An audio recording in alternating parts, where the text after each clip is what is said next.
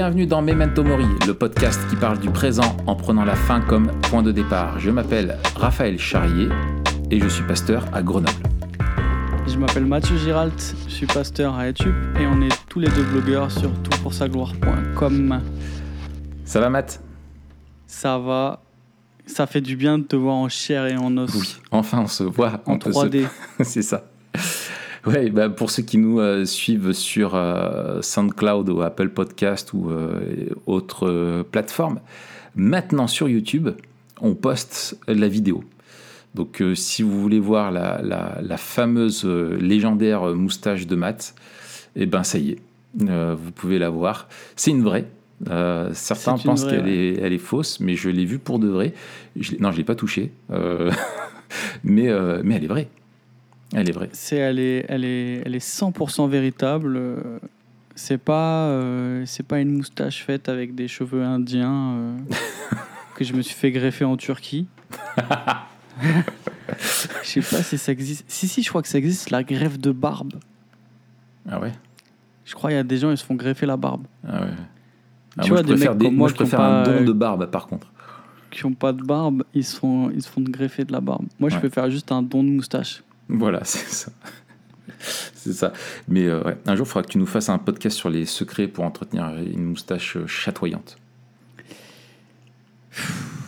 Ouais, alors il faudra que je commence à bien l'entretenir pour euh, faire ce podcast, mais peut-être que la perspective de ce podcast. Fut un temps, euh, fut un temps, ma moustache était bien mieux entretenue. Tu sais, quand, quand je la faisais un Ah peu oui, en guidon comme tes- ça, là, ouais, ouais. ouais. C'est passé cette mode-là? C'est pas. J'ai pas le temps. J'ai pas le temps. Hmm. J'ai pas le temps et en fait, euh, c'était hyper galère parce que quand tu fais du sport. euh, Avec la quand tu fais du transpi. elle- sport avec la moustache, c'est l'angoisse. Quand il fait froid, Mais oui. j'étais euh, Quand à tu Prague manges, c'est l'angoisse. En fait, c'est toujours l'angoisse, la moustache. Quand tu manges, c'est l'angoisse. Déjà, mais là, à cette taille-là, c'est l'angoisse, t'as vu? Donc là, ma moustache, elle recouvre un peu ma lèvre supérieure. C'est l'angoisse, mon gars. Surtout dès que tu manges un truc avec de la sauce. euh, tu manges une gaufre avec de la chantilly, c'est c'est l'angoisse. Euh, tu bois un café, t'as du café dans ta moustache.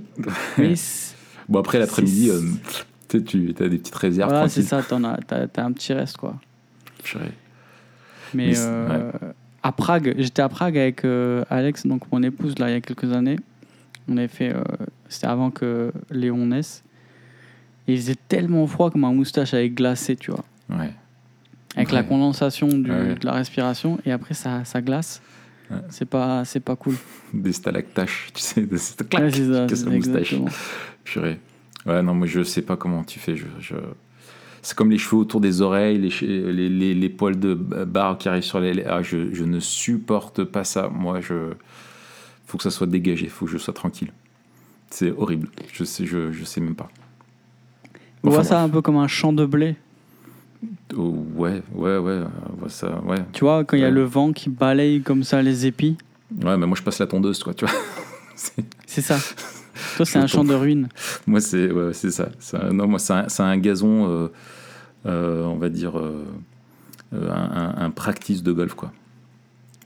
C'est pas, c'est pas un practice de golf, c'est plutôt le, le gazon de chez Tonton qui aurait besoin d'être un petit peu euh, tondu. Oui, bah alors tu peux pas aller, ouais, tu peux aller chez moi. hein. C'est- mon gazon, hein, tu vois. c'est- c'est- c'est- Non, mais moi, enfin, pour moi, mon secret, c'est que j'ai la tondeuse.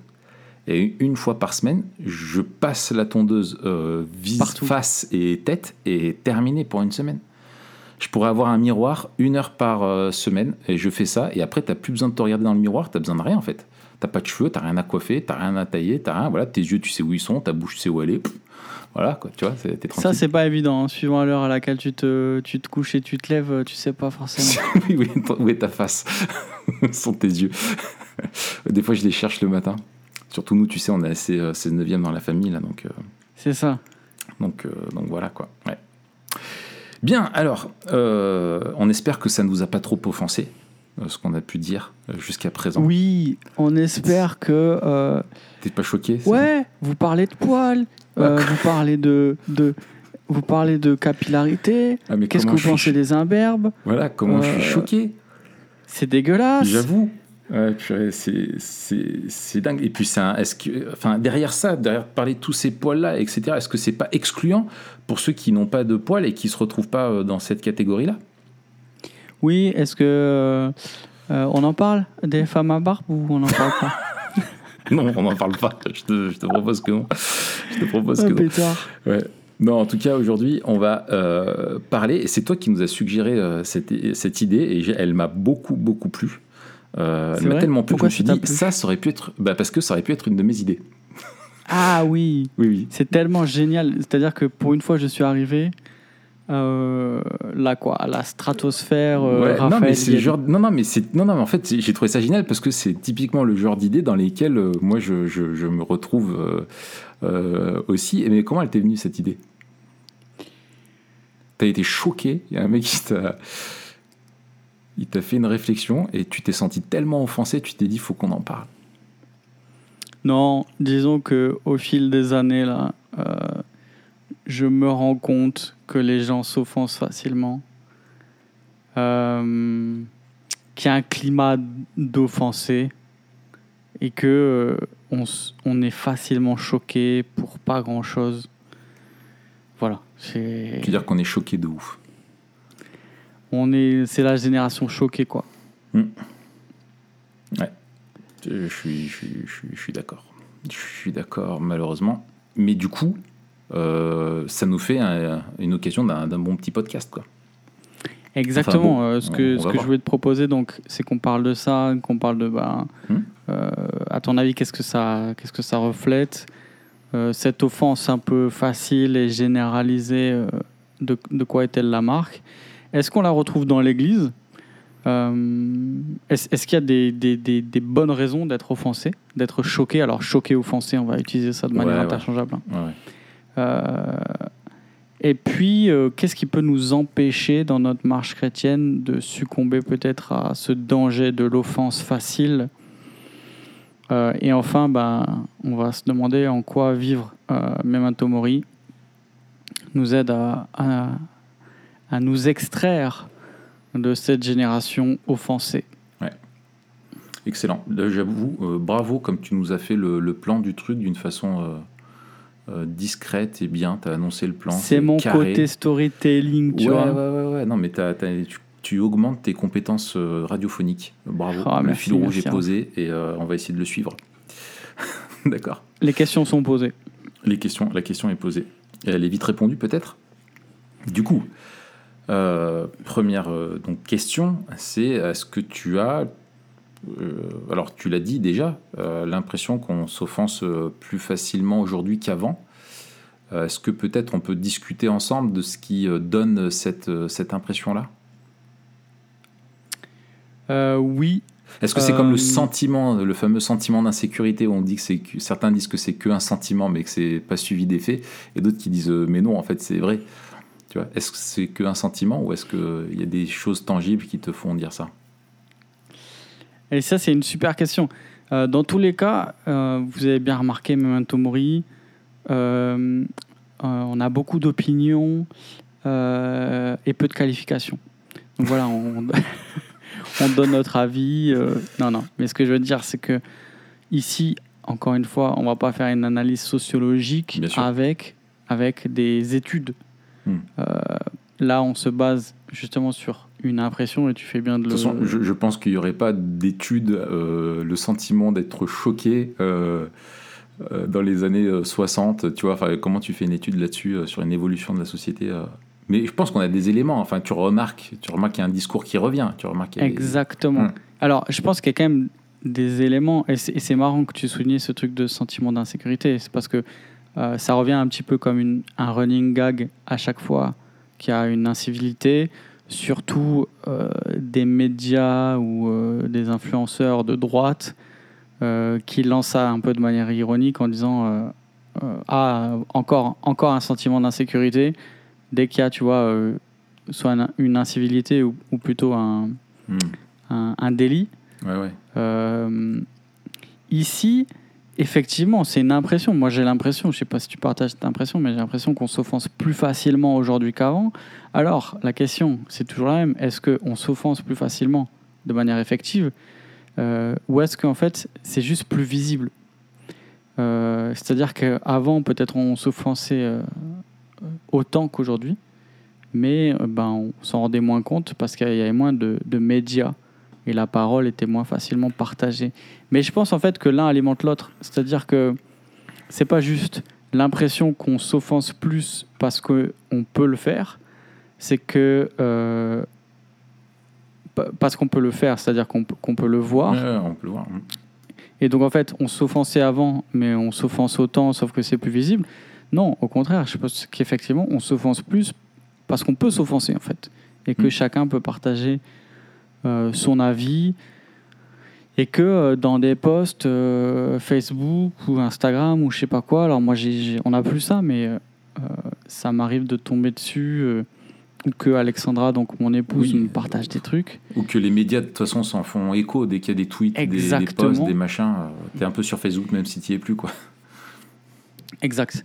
Et, euh, et tu vois en fait que les gens ils partagent leur vie. Euh, ils ont mal été reçus chez le boucher, euh, ça y est, ils se font un petit poste, c'est dégueulasse. euh, euh, J'avais mon numéro 42, euh, le 43 est passé devant, le boucher s'en fiche, il a oublié un œuf, tu vois. Ouais. Euh, Je recommande pas cette il a oublié adresse. un œuf parce que le boucher chez moi là il vend des œufs, c'est pour ça. Ah. Ouais, en fait, il fait, il fait de la protéine, quoi. Il fait de la prot, lui, euh, il est en lien avec les fermes si Ouais. tu veux, euh, il prend le matos, il T'as revend, a des de œufs, du steak, de la viande en poudre, euh, t'as tout, quoi. Il y a de la whey, il y a tout ce que tu veux. excellent. Donc effectivement, je Mm. pense, pour terminer, après je te, je te, Mm. je te laisse la parole, je pense que euh, c'est pas qu'une impression, que l'impression elle est fortement renforcée, mais que c'est aussi un fait. On s'offense plus facilement parce qu'on en a les moyens, et non seulement les moyens, mais aussi un climat de l'offense. C'est-à-dire qu'il est de bon ton euh, de partager ses petites euh, mésaventures à sa petite communauté.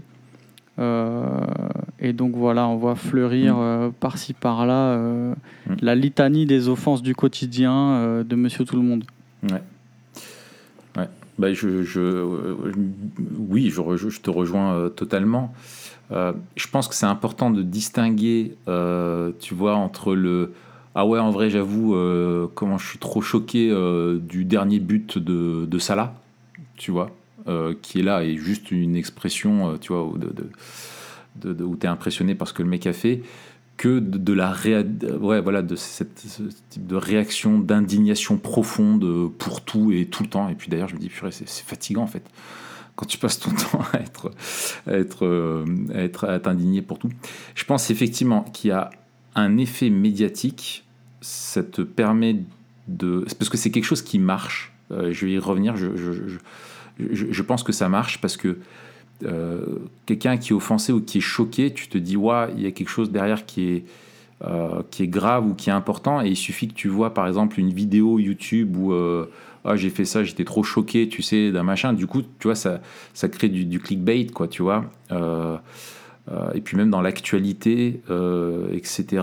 Ou aussi dans le jeu politique, tu vois. Tous ces- Dès qu'il y a quelqu'un de, ton, de l'autre camp qui va faire le moindre truc, c'est un scandale, je suis choqué. et tout. ça. Là, je- le dernier truc qui me revient en date, c'était euh, le truc de Zemmour euh, quand il est au salon là pour l'armement Ah et oui, il s'amuse avec un Avec flingue le là. euh, fusil, là. Ouais, voilà. Alors, même si tu l'aimes pas, le gars, enfin, quand tu vois, j'ai vu la séquence, tu vois, le mec, il, il porte le truc, il est avec son sourire, et là, ouais, personne ne bouge. Enfin, tu sais, c'est le côté un gamin, tu vois. Et, euh, et derrière, euh, t'en as plein qui, oh, purée, mais c'est euh, attaque sur la liberté de la presse, etc. Et tout. Donc, par ailleurs, tu peux te faire du souci par rapport au personnage et son avis sur les médias et s'il était au pouvoir, ce qu'il ferait. Mais le truc lui-même, tu vois, s'offusquer de ça et dire, mais même euh, une arme, elle peut toujours être chargée et tout. Mais attends, c'est une arme qui est en exposition dans un salon. Il n'y a pas de balle de... Enfin, tu vois, enfin bref. Voilà, donc c'est des trucs où ça te permet de d'exister sur la, scène, la scène médiatique. Et comme ça touche à ton ressenti, bah, c'est difficilement aussi, euh, plus difficilement attaquable, etc. Et même, euh, tu vois, quand tu m'as parlé de ça, je pense qu'il y a un effet... euh, euh, aussi euh, donc tu vois médiatique mais aussi sociétal qui est du coup aussi relayé par les médias du fait d'être choqué pour tout c'est, euh, souvent maintenant, j'ai remarqué, et ça m'a sauté aux yeux, il y avait c'était sur BFM, le journaliste Olivier Truchot, qui il se passe un truc, un fait divers, et au lieu de dire aux intervenants qu'en pensez-vous, comment analysez-vous ça, il, dit alors ça vous choque? Hmm. Tu vois, et, euh, et, et, du coup, ça m'a, fait tilt, tu vois. C'est comment, c'est pas comment tu analyses, c'est pas, voilà, c'est comment tu le, comment tu le vis, comment tu le ressens, euh, etc. Donc il y a, un côté vraiment de la, société maintenant, tu vois, il y a, les médias qui entretiennent quelque chose, je crois. Il y a aussi un, au niveau de la société où on, met en avant, on demande aux gens euh, aussi la chose. Et je pense qu'au niveau social aussi, finalement, on est dans l'imitation euh, des autres, c'est que on aligne nos types de réactions euh, aux autres un petit peu par, euh, par mimétisme, quoi, tu vois. on apprend finalement à, forger son avis ou on apprend à qui on est ou comment on doit réagir en conformant nos réactions à, la réaction de la majorité, tu vois. Et quand tu entends tous les gens qui sont choqués par tel ou tel truc, tu vois, si la, communauté qui t'environne, tu vois, que ce soit une communauté euh, sur les réseaux sociaux ou, euh, je sais pas, dans, ta, dans ton entreprise ou t'es, voilà, tu vois, il est de bon ton, de bonne aloi d'être choqué pour ceux qui choquent les autres, parce que si tu n'es pas choqué par les mêmes choses, comme toute communauté a une dimension éthique qu'elle partage, eh bien en fait euh, finalement euh, on va te dire mais attends t'es pas choqué par ce qui se passe? Et si tu euh, ne manifestes pas ton indignation eh ben finalement en fait tu, tu, te retrouves un petit peu en marge vis-à-vis des autres. Donc il y a un effet d'entraînement comme ça je pense au niveau c'est encore pire que ça. C'est que au mieux tu es insensible au pire tu cautionnes. Oui c'est ça. C'est exactement ça. C'est que si t'es pas choqué, mais attends, comment tu peux pas être choqué ça? Voilà, si t'es pas Charlie, ça veut dire que tu es pour l'État islamique. Et puis, il y, y, a aussi euh, une dimension euh, maintenant, et tu l'as bien souligné, avec euh, cette question d'un journaliste à d'autres, c'est que la réaction de base, pour tous, c'est une réaction qui est affective et émotionnelle. Ah C'est-à-dire que le premier rapport que l'on a au monde maintenant, c'est un rapport de l'affect. Mm. Et que, au lieu de, de se demander, voilà, comment on peut réagir à ça prendre un peu de recul, euh, ce qui va compter en premier, c'est qu'est-ce que, qu'est-ce que ça me fait, qu'est-ce que ça nous fait, et qu'est-ce que je devrais ressentir par rapport à ça. Et, juste avant de, d'aller un petit peu plus loin sur, euh, sur ce truc, tout à l'heure j'ai dit qu'on utilisait choquer ou offenser de manière un petit peu interchangeable. Mm. Il y a quand même une nuance qui est intéressante et qui est importante, c'est que le choc, on va dire que c'est, ou, ou, choquer, on va dire que c'est, qui a un effet qui a été produit, euh, qui a un effet euh, voilà, notable, remarquable, qui, mhm. une impression forte. Alors que l'offense, il y a une dimension de la blessure. Et c'est mhm. ça aussi qui m'a semblé important, euh, en particulier dans ce terme-là. C'est que c'est pas juste qu'on est choqué, interpellé, interloqué, ou ébahi, ou tu vois, à court de souffle, ou voilà, tous ces mots ou ces expressions qui peuvent euh, nous faire dire que on, on, est arrêté euh, parce que peut-être le, le, la violence de l'information euh, fait, fait, fait qu'on doit s'arrêter, tu vois. C'est ça le choc. C'est qu'il y a c'est quelque chose qui nous arrête et quelque chose qui nous imprime. L'offense, c'est quelque chose qui a à voir avec une atteinte à ma dignité. C'est quelque chose qui me blesse dans qui je suis. Et c'est là aussi où ça change c'est que on a un rapport euh, hyper personnel à tout. Et c'est-à-dire que euh, ce qui ne nous concerne pas du tout, on en fait une affaire personnelle. Et, c'est ça la dimension de l'offense, c'est que il y a des gens qui sont choqués au sens d'offenser par des choses qui ne les concernent, mais absolument pas. Pourquoi? Parce que si c'est un, biais médiatique euh, et un biais aussi de communication, que d'embarquer les autres dans un, dans un récit euh, dans lequel, en fait, ils participent justement par euh, cette, cet affect partagé. Oui, c'est ça. C'est ça. Et, et, on te, et tu es invité à ça. À, et même, c'est comme ça que sont designés aussi les réseaux sociaux, tout ça, où tu es, tu es, tu es invité à, à manifester ce que tu ressens, euh, ton humeur, ton, Avec ton les ressenti. réactions. Voilà, euh, voilà, toutes les réactions et tout ça, où on, on- on surfe, euh, on, on surfe là-dessus. On sait que ça crée un taux d'engagement qui est, euh, qui est fort. hein. Euh, ben, en fait, j'ai j'ai pris le, j'ai regardé la, la définition du Larousse. Euh, parce qu'il n'y a pas que toi hein, qui s'est allé sur le Larousse, hein, je sais le faire aussi. c'est aussi mon podcast et, et j'ai accès au T'es Larousse. pas allé sur le CNRTL, ça, ça me. Non, non. Ben, en fait, j'ai vu celle du Larousse, elle m'a convain- enfin, elle m'a convenu, donc j'en suis- resté là. Il- le Larousse dit, alors dans la première définition, il dit parole, action qui blesse quelqu'un dans sa dignité, dans son honneur. Donc c'est Mhm. exactement ce que tu as dit. Et je trouve la deuxième, euh, celle qui vient en, en- en second, c'est ce qui blesse un sentiment noble, quelque chose de respectable. Euh, selon quoi? Selon qui? C'est ça que le dictionnaire, bien sûr, ne dit pas. Et ça, c'est plus en lien avec l'autorité, non? Euh, non, c'était la troisième, en fait, l'offense qui était faite à l'autorité. je ne l'ai pas Ok. retenu. Euh, alors, du coup, je te propose qu'on creuse ça euh, sur les, les, les, les, raisons. euh, Tu as déjà évoqué euh, la piste, je pense, essentielle, les raisons de, de l'offense facile. Qu'est-ce qui nous conduit aujourd'hui à, à nous offenser de tout, tout le temps? Ouais, alors je, je pense qu'on a, on, on- on a vu aussi la, la montée de l'offense avec la montée de la, de la culture, de la dénonciation, la, la call-out culture ou la cancel culture, n'est-ce pas? Culture, oui, tout à fait. Culture, Culture. Mandu. Euh, Et en fait, euh, tous, les, tous, tous les arguments euh, liés à toute cette, cette culture un peu de la dénonciation euh, sont des arguments euh, euh, personnels euh, et des arguments liés à l'attaque de l'intégrité d'une personne ou d'une communauté. Hmm. Donc en fait, on n'est plus sur le domaine de, des idées, mais on est dans quelque chose de personnel où on remet en cause, où on remet en question euh, la validité euh, d'une opinion ou d'une orientation.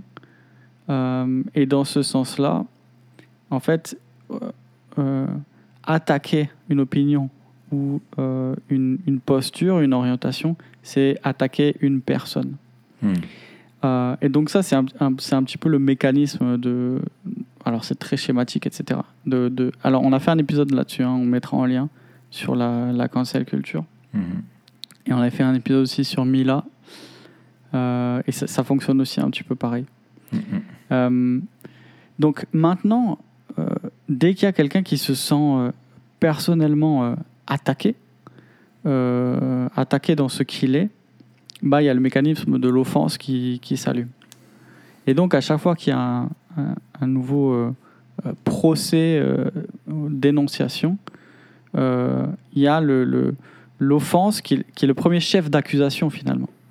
Et, même souvent, ces, procès d'accusation et de dénonciation commencent dès qu'une personne, une communauté se sent, se sent offensée et donc va vouloir annuler la personne ou les personnes qui les ont, euh, qui les ont attaquées. Mm. Donc en fait, euh, tout ce qui va blesser quelqu'un va être pris comme une attaque et il faudra répondre à cette attaque euh, qui est considérée comme une, comme une offense et comme un, comme un outrage en fait. Mm. Euh, et donc je pense qu'il y a un lien très fort entre euh, cette culture, la cancel culture et, et, et- et l'offense. Encore une fois, je pense que l'hyper-personnali- l'hyper-personnalisation euh, joue à fond. Ouais. C'est-à-dire que euh, ce qui compte, c'est d'abord moi et c'est mon intégrité. Et donc s'il y a quelque chose qui remet en cause euh, mon intégrité, alors je suis offensé. Et et- et c'est aussi parce que je suis offensé que j'existe. Parce que c'est souvent aussi le- un, un mécanisme euh, tu vois, de, de va-et-vient. c'est parce que je suis offensé que, que j'existe en tant qu'opprimé. Hmm. Ouais. Alors, tout ça, c'est des, schémas. On dit qu'il y a des vraies personnes qui sont vraiment opprimées, Bien sûr, qu'il y a des oppressions qui sont vraiment mauvaises bien sûr. Ouais. euh, Mais au, sens, pas de ça dont on parle. au sens biblique, Mm. mais on ne parle pas de ça. Là, on parle vraiment des, des, des mécanismes euh, de, de l'offense euh, dans, la, dans la culture. Ouais, ouais. Donc je pense qu'effectivement, il y a une... euh, il y a- il y a ça qui joue. Et puis, encore une fois, les réseaux sociaux qui ont donné la voix à chacun. Euh, et, et aussi les mécanismes de réseaux sociaux, c'est-à-dire que ce qui, euh, ce qui va générer le plus de, de clics ou de réactions, c'est ce qui va susciter l'indignation. Mm. Euh, Oui. Et je pense beaucoup plus que n'importe quoi d'autre. Ouais, je pense que ce qui suscite l'indignation, euh, C'est un mécanisme puissant. Exactement. Mm. Et donc, en fait, euh, ben, quand je partage quelque chose euh, qui m'indigne, euh, j'ai beaucoup plus de chances d'avoir de la réaction. Et donc, là encore, euh, c'est un double biais. C'est-à-dire qu'au niveau personnel, eh ben, je serai plus facilement porté à, à partager ça parce que je sais que je vais avoir plus de réactions sur, sur ce que je vais poster. Mais aussi, le mécanisme général de la plateforme va euh, faciliter ça. Pourquoi? Parce que elle va mettre en avant des choses qui ont beaucoup de réactions. Mm. Et donc, en fait, c'est le voilà, c'est un, une, une fontaine qui s'alimente toute seule, quoi. Ouais, c'est tyrannique en fait. Exactement. Parce qu'il y a un modèle qui est, qui est privilégié et Mm. le modèle qui est privilégié euh, va amener euh, certains usages et comportements et voilà, ça s'auto-alimente, Mm. quoi. Ouais, écoute, je te, je te, je te rejoins dans, dans l'analyse. Euh, moi, je, je, je pense, enfin, pour prendre un peu de recul, euh, je pense à, à Philippe Riff, euh, le, le sociologue. En fait, lui, il divise l'histoire de l'humanité en, en fait, en trois mondes. Il En dit- deux, En trois. ceux qui creusent,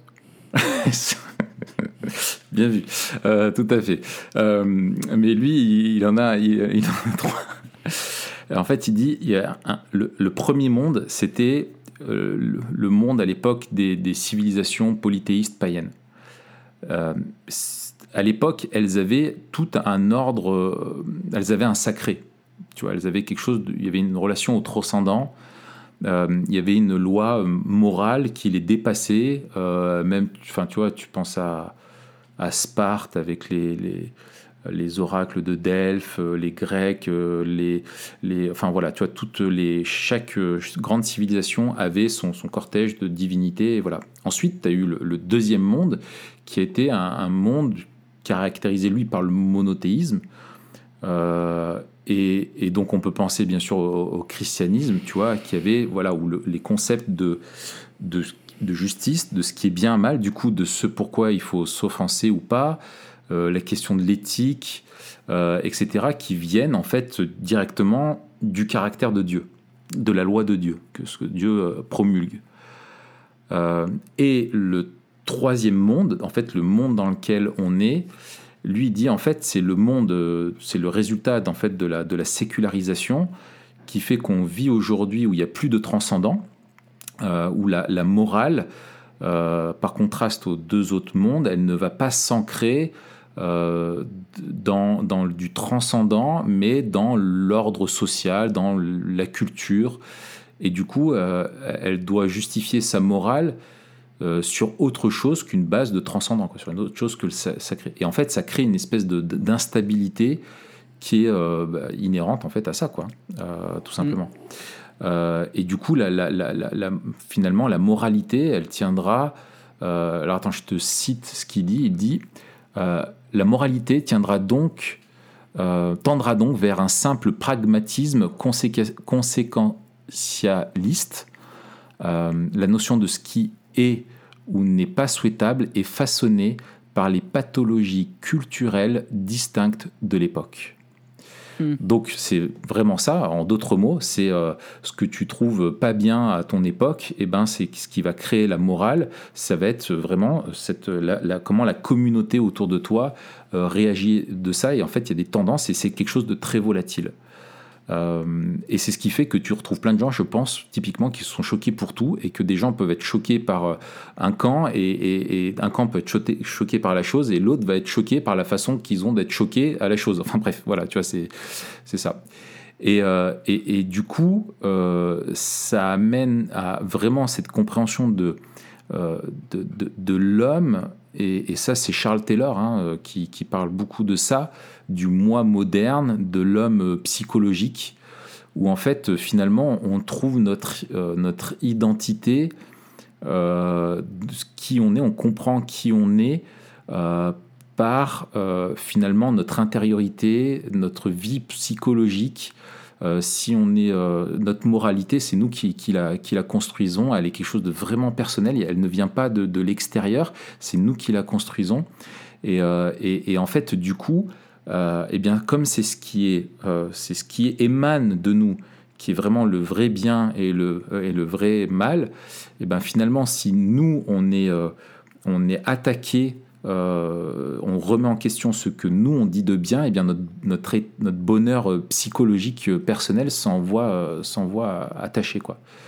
Et, et en fait, s'il y a des gens qui vont donc remettre euh, enfin, remettre en, question ce que l'on pense euh, ou qui vont avoir un avis euh, différent d'une autre, et eh bien, comme ce qui compte le plus, c'est d'être en accord avec soi-même et que les autres nous laissent penser ce que l'on pense, finalement, eh bien, on va se sentir totalement offusqué pour tout, quoi. Tu vois, et, c'est ce que dit, euh, c'est ce que dit Riff, c'est que si la, vie psychologique intérieure de l'individu est, souveraine, alors l'identité devient potentiellement illimitée proportionnellement à l'imagination humaine. Hmm. En, d'autres mots, c'est que si tes désirs, euh, en fait, c'est que là où l'homme moderne, c'est que nos désirs sont ancrés dans notre identité. Et, être euh, du coup euh, authentique, c'est exprimer euh, qui on est, ça va être le but de notre vie, quoi. Et il faut vivre en conformité avec ce qu'on ressent. Et quand les gens vont dire qu'ils ne sont pas d'accord avec quelque chose qu'on ressent, qu'on pense qui est bon, et ben en fait c'est pas un avis qu'on attaque, ce n'est pas une chose qu'on pense ou qu'on pratique, c'est nous qui sommes attaqués. Tu vois, il y a une confusion entre ce que l'on entre ce que l'on pense euh, ce qu'on ressent et qui on est. Euh, et je prends, il y, a deux exemples moi qui me qui me qui me frappent euh, aujourd'hui. Et il y en a un là, c'est Truman là qui en parle là dans le bouquin dont j'ai parlé plusieurs fois. Il faudra qu'on en fasse vraiment des podcasts. On l'a prévu, hein, mais on, le fera. C'est que il prend l'exemple, il dit bah aujourd'hui par exemple critiquer les pratiques sexuelles d'une personne est considéré comme choquant et intolérable dans la sphère publique euh, parce qu'en fait, c'est pas l'activité sexuelle qui est en jeu. Euh, selon la, compréhension en fait du, moi moderne qu'on a aujourd'hui, la critique, euh, on critique les désirs de la personne, donc on, attaque la personne dans ce qu'elle est. Tu vois, on refuse à l'autre le droit d'être pour ce qu'il est. Et c'est pas, on comprend pas qu'on condamne ce qu'il fait, on condamne ce qu'il est. Et c'est pour ça que si tu dis que tu n'es pas d'accord avec l'homosexualité, on va te traiter d'homophobe, euh, de tu ne détestes, tu es plein de haine, etc. Tu vois, ça enlève toute nuance. C'est euh, ce qu'on appelle l'essentialisation en fait. Exactement, exactement. C'est tout à fait ça. Et l'autre truc qui m'a frappé, euh, là, c'était encore, je prends un autre exemple, là, d'il y a il y a, il y a, peu de temps là. Ça t'a frappé, tu veux dire que ça t'a choqué Ça m'a choqué, ça m'a complètement choqué. T'as été offensé Alors non, mais pour le coup, ça m'a, non, ça m'a choqué. Ça m'a pas offensé moi parce que j'étais pas concerné, mais ça m'a, ça m'a, je me suis dit purée, c'est terrible. Enfin vraiment, c'est terrible parce que pour le coup, il y a eu, il y a eu, il y a eu un mort. Euh, c'est ah. l'affaire de Samuel Paty. Euh, il y a eu là, tu sais, il y a eu les un an, il y a, il y a peu de temps, et il y a un, il y a un gars, euh, j'ai noté son nom, c'est David Dinota, euh, qui a écrit un livre. C'est une contre-enquête en fait sur euh, l'assassinat de Samuel Paty. Ça fait beaucoup de bruit, il est passé dans, plein de médias. Et euh, il a écrit le livre, je te donne le titre, hein, c'est glauque, hein, mais c'est J'ai exécuté un chien de l'enfer. C'est la phrase qu'a dit le, le gars après avoir tué Samuel Paty. Et en fait, donc lui, il enquête sur ce qui s'est passé entre les, les 11 jours, entre le, moment où il a montré les caricatures et le moment où il est mort. Et en fait, il révèle que euh, euh, l'origine de la... Parce qu'il n'a pas été euh, protégé comme, par sa hiérarchie comme il l'aurait dû, et il démontre ça, et il montre qu'en fait, que l'origine de la non-défense de l'éducation nationale vis-à-vis de son prof, c'est que on lui a reproché qu'au moment, alors qu'il faisait l'objet de menaces de mort quand même, clairement, en fait, le reproche qui lui était fait, c'était d'avoir offensé euh, les élèves. Et, en fait, comme tu as offensé euh, les élèves, tu les as attaqués dans leurs convictions profondes, donc dans, ce qu'ils sont, tu vois, tu as, remis en doute euh, ce qu'ils sont, et bien finalement, tu es coupable de ce qui se passe. Et en gros, tu récoltes ce que tu as semé. Et en, plus, bon, le comble de l'histoire, c'est que l'élève en particulier qui l'accusait d'avoir été choqué n'était même pas présent, c'était de la, pure manipulation. Et, euh, en fait, du coup, le, le gars ne s'est pas fait défendre et il n'y a pas eu de réaction parce que, avec cette vision-là, de dire en fait, tu as contredit des croyances euh, qu'ils avaient, tu les as attaqués eux pour ce qu'ils sont, et du coup, c'est mal, tu vois. Euh, et donc, je trouve que c'est- vraiment symptomatique finalement de notre, de notre, de notre époque, encore ce cas-là. Oui, c'est méchant de pas être gentil. Oui, c'est ça. C'est ça. C'est- pas bien de contredire. Euh, et c'est ça qui est terrible, c'est que euh, comme on est dans le fait que simplement euh, tu es dans la l'avis contraire au mien, me, me fait que je me sens pas bien, et du coup c'est une attaque sur ma petite personne. Euh, Mm. Et du coup, ce que dit l'autre euh, crée un choc émotionnel euh, sur moi. Et, et, et- et finalement, être choqué, c'est devenu la meilleure, la nouvelle manière d'être en relation avec, avec, avec les autres. Quoi. Et et il y, a et y une puissance rhétorique finalement hyper importante. C'est que du coup, ça te donne le statut de victime. Si tu es offensé, tu es une victime. Et Mais en ça fait- rejoint toute cette culture victimaire Tout qui à est fait. très prenante. Quoi. Ouais, puis il y a, il y a deux choses. C'est que. Euh, Alors, un, une fois, que tu, une fois que tu te présentes comme victime, l'autre est forcément l'agresseur et l'agresseur a toujours, a, tou- a toujours, tort. Tout à fait. Euh, et deuxièmement, j'ai oublié. C'est ça, ça se passe toujours comme ça. Quand, quand je commence avec des listes, euh, c'est que ça paraît trop structuré, mais j'oublie toujours le machin, Oui, oui. même quand il y a que deux points. Quoi. Bah, en fait, ton premier point, c'était celui-là, et le deuxième point, c'est que tu allais oublier le deuxième. Tu retombes sur ah, c'est ça, oui, oui. Ouais. Deuxièmement, j'ai oublié. ouais, voilà, Non, mais voilà, on est ça. ce, ce statut de victime, euh, on a forcément raison, peut-être, c'est ça que tu veux dire. C'est si t'es victime, Euh, t'es forcément innocent. Non, voilà, non, non. Ce que je veux dire, c'est que c'est, j'ai retrouvé. Quand tu, quand tu, quand tu, quand, quand tu fais de toi une victime par l'offense, euh, tu, tu es en train de, de transformer l'attaque de l'autre en ad hominem. Exactement. Euh, et, en, et en fait, Exactement. Ad hominem, euh, c'est l'attaque sur la personne et pas sur l'idée de la personne. Enfin, tu, tu décrédibilises qui est ton adversaire euh, pour décrédibiliser ses idées. c'est ça. Et en fait, en te, en te faisant victime, tu dis que l'autre est en train d'attaquer ta personne. euh, et celui qui attaque sa, la, enfin, la personne, c'est vraiment. C'est le dernier des arguments et c'est la, pire, des, la pire des, des trucs, quoi. C'est, et, et puis tu, ouais, voilà, tu dis que l'autre t'attaque à dominer. Tu dis je ne suis pas d'accord avec euh, l'homosexualité. Attends, mais je suis homosexuel. Tu n'es pas d'accord avec le fait que j'existe pour ce que je suis. C'est de la xénophobie. C'est, c'est, enfin voilà, tu vois, c'est, horrible. C'est, c'est, c'est dénier à l'autre le droit d'exi- d'exister pour ce qu'il est. Toi, tu dis non, mais enfin, je, je parle d'une pratique euh, sexuelle. Je, je, je parle pas euh, de toi. Mais ça, c'est pas audible aujourd'hui quelle que soit la vie, parce que, euh, eh ben parce qu'on se résume à notre, euh, on résume notre identité à ce qu'on ressent, à, à qui on est, et on est un être psychologique avant tout aujourd'hui. J'ai une autre raison, euh, c'est très scientifique, je vais te le soumettre, tu me dis ce que tu en penses. Je pense qu'une des raisons, c'est qu'on est des gros bébés. Hein, voilà, on est des gros bébés. oui, on, est, quoi. on, est, on, on est dans une euh, génération, je, je m'inclus dedans, enfin, c'est-à-dire, je m'inclus, c'est-à-dire les gens de mon âge, quoi. Euh, Moi, de, de d'immature émotionnel. Ouais. Euh, et on est des gros bébés qui prenons tout pour nous.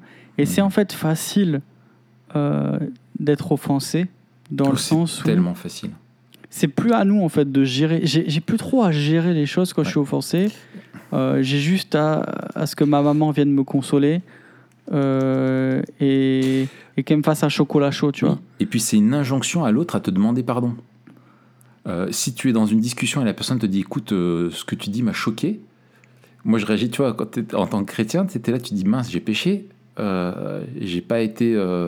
J'ai manqué d'amour, j'ai manqué de machin, et du coup tu vas demander pardon, mais alors qu'en fait, euh, si tu réfléchis deux secondes, alors tu peux avoir vraiment offensé la personne euh, en lui manquant de respect, manquant vraiment de douceur ou manquant, tu vois, de, de, de- de bienveillance, etc.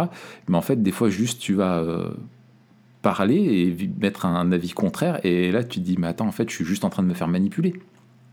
Tu vois, Exact. euh, t'es juste en train de te faire De banane. manière quoi. consciente ou inconsciente d'ailleurs. Ah, complètement, Euh, oui, complètement, complètement. Euh, Alors, est-ce qu'on rencontre la même tendance dans les églises? Oui. Question suivante. Euh, bibliquement, quelles sont les- Alors pareil, moi quand j'ai vu la question, c'est là où j'ai mis euh, voilà, Euh, c'est là où j'ai mis le moins de choses. Ouais. Non, mais rencontre-t-on la, la même tendance dans les églises Il me semble. Alors, on est les fruits de notre fois, époque euh, aussi. C'est, l'Église est traversée par euh, le contexte dans lequel elle vit. Il faut pas être naïf. Enfin, Alors, on est les premiers. C'est, il c'est pour ça. C'est pour ça. Excuse-moi, je te coupe. hein. C'est, le mien aussi. podcast. Euh, je pense qu'il faut créer le Joko Willink Ministries. The, the, euh, the Willink Association. Voilà. Franchement, c'est un truc qui nous ferait du bien. Joko Willink, hein, on vous renvoie sur euh, l'épisode Extreme Ownership. euh, euh, voilà. Euh, on n'en dit pas plus. Mais oui, donc, You've been offended. it's a lie. Your ego is hurt. Good. Control your ego. Mais c'est ça en fait. Enfin, quand il dit contrôler son ego, et finalement, ça, ça, ça- ça rejoint ce, ce champ-là un petit peu d'idées hein, dans lequel on est. Exactement. Hmm. Euh, alors, est-ce qu'on rencontre la même tendance dans les églises? Je vais pas parler pour. euh, je- je- dans les, les églises, j'en sais rien. J'imagine que oui. Déjà, parle pas pour la Euh, mienne parce que tu vas m'offenser. Je pense que dans l'église de Raph, on rencontre ça à fond. Non, je pense qu'on, on- effectivement, comme dit Raph, on voit les ricochets de, de, la société dans les églises euh, parce que en fait, on est, on est confronté. Et là encore, euh, on se rend compte, euh, on se rend compte en fait comment on est perméable. Euh, et on, on se rend compte de deux choses. Un, bah, que les chrétiens, ils sont devant les mêmes médias, et devant, ils consomment la même chose que, que n'importe qui. Et deux, on se rend compte qu'on a vraiment besoin, euh, pas forcément d'une contre-culture, même si je pense que l'Église devrait être une contre-culture, pas dans le sens de retrait, Mm. mais dans le sens d'une vraie contre-culture, c'est-à-dire Ouais, ouais. une contre-culture, une Mm. culture à contre-courant. Euh, et je pense notamment que le, le- la maturité émotionnelle devrait, euh, devrait caractériser le chrétien. Euh, on ne devrait pas se laisser euh, emporter à tout vent d'affect euh, et se laisser un peu manipuler les, les- les sentiments. Manipulez-vous les uns les autres. Voilà. Pour, pour, pour, pour pas en fait reproduire les, les, les mensonges de ce siècle et, Ouais. et tomber dans les mêmes travers. Et je pense justement que quand tu reprenais l'exemple de, de Taylor avec cette crise de, de la transcendance, euh, où en fait le moi devient le, le centre du monde et, le, et la mesure, l'étalon de, de toute justice et de toute morale, puisqu'en fait, nous les chrétiens, nous savons que ce n'est pas le cas, euh, nous devrions avoir une, une morale, une morale différente de celle Ouais. de notre culture. Ouais. Et, et, et en plus, alors ça, ça, en plus en lien avec l'identité, etc., mais il me semble que les chrétiens, euh, on, on a tout ce qu'il faudrait pour avoir euh, une maturité euh, émotionnelle plus grande. Euh, parce que justement, en fait, euh, nos, nos- nos émotions, euh, on vous renvoie à l'épisode sur les émotions, mais elles sont en lien aussi avec, euh, avec l'état de notre cœur. C'est ça. Euh, et... Vas-y. C'est, c'est- c'est ce que dit euh, euh, euh, Peter Scazzero. J'avais bien aimé ça. Il dit il n'y a pas de maturité euh, spirituelle sans maturité émotionnelle. Et euh, je trouve c'est très juste. C'est que tu peux pas être quelqu'un de mûr spirituellement. La, maturité spirituelle se voit par la maturité émotionnelle. Et, euh, et cette réaction-là, finalement, quand tu es là, et c'est vrai que toute l'influence, euh, on consomme les mêmes médias, mais je pense qu'aussi en termes de volume, on consomme tous, hein, on consomme plus de contenu de ce que nous donne Internet que de, de temps dans la, la parole de Dieu ou dans des bouquins qui vont nous édifier. Tu vois Mm. Euh, Du coup, on est, euh, on, est, on, est, on est les fruits de notre, de notre époque aussi. Euh, et je pense que euh, on est justement avec cette dimension un peu victimaire finalement. On nous pousse à nous dire qu'on n'existe qu'en tant que victime, et c'est un espèce de, néo-marxisme maintenant qui est plus lié à, l'économie, mais à, l'identité. Quoi. On n'est que dans une lutte où on est soit victime, soit bourreau. Euh, plus une lutte des classes, mais une lutte des, des individus entre eux, et, ou des genres entre eux, entre les hommes et les femmes et tout ça. Et, et je suis vulnérable, donc tu dois prendre soin de ma psychologie avant tout, tu vois, de mon bien-être. Euh, je veux être moi, je veux que mes avis et mes désirs soient euh, respectés sans être remis en question. Euh, et finalement, notre danger à nous en tant que chrétiens, comme si finalement c'était ça être authentique, tu vois, dire moi je veux pas jouer la mascarade d'être le chrétien comme ci ou comme ça, je veux être ça. Et, en fait, on vit plus selon ce qu'on ressent que, selon ce que l'on croit. Tu vois, on est plus façonné par nos ressentis que par notre foi finalement. Et l'objet de notre foi, bien entendu. Hmm. Euh, et du coup, euh, quelles sont les bonnes raisons euh, d'être offensé et, inversement, que- que- qu'est-ce qui, c'est quoi une offense qui est légitime quoi? Mm, mm, mm. Euh, je pense qu'on pourrait résumer les bonnes raisons d'être offensé au mal. Bah, c'est, en fait, c'est, c'est ouais. Moi, j'ai mis euh, s'il y a transgression de la loi de Dieu, euh, c'est quelque chose qui euh, offense Dieu, donc qui doit nous enfoncer. C'est ça. Je dis je- autrement ce que je- dis, quoi. Ouais. et- non, mais c'est ça. Après, bon, il y a les implications et il y a la, la manifestation de ça. Mais je pense que Oui. justement, ce qui doit nous servir de, de, de, de- de poteau indicateur, c'est cette question-là. Est-ce que je suis offensé pour quelque chose qui est réellement offensant Et qu'est-ce qui est réellement offensant? C'est ce qui offense Dieu. Ah oui, Qu'est-ce qui ça. offense Dieu?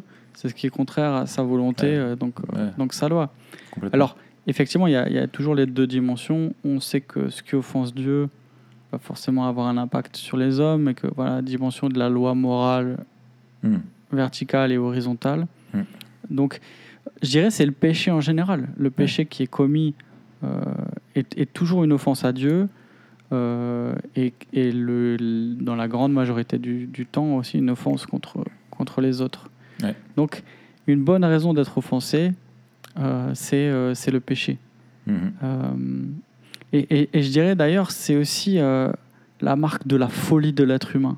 Hmm. C'est qu'il est offensé par quelque chose qui n'est pas un péché euh, et que le péché ne l'offense plus. Ouais. On déclare le mal bien et le bien mal, quoi. Exactement. Hmm. Hmm. On, on- on tolère ce qui est mauvais euh, et, et, et, on, et on ne tolère absolument pas ce qui pourrait l'être. Et, et, c'est, là où c'est terrible, c'est quand on s'accommode, euh, enfin, de ne pas s'offenser euh, pour ce qui est mal, selon la loi de Dieu, c'est s'accommoder euh, finalement du mal. Euh, et, et ça, c'est terrible, parce qu'on ne doit jamais s'accommoder du mal. Euh, Tout à et, fait.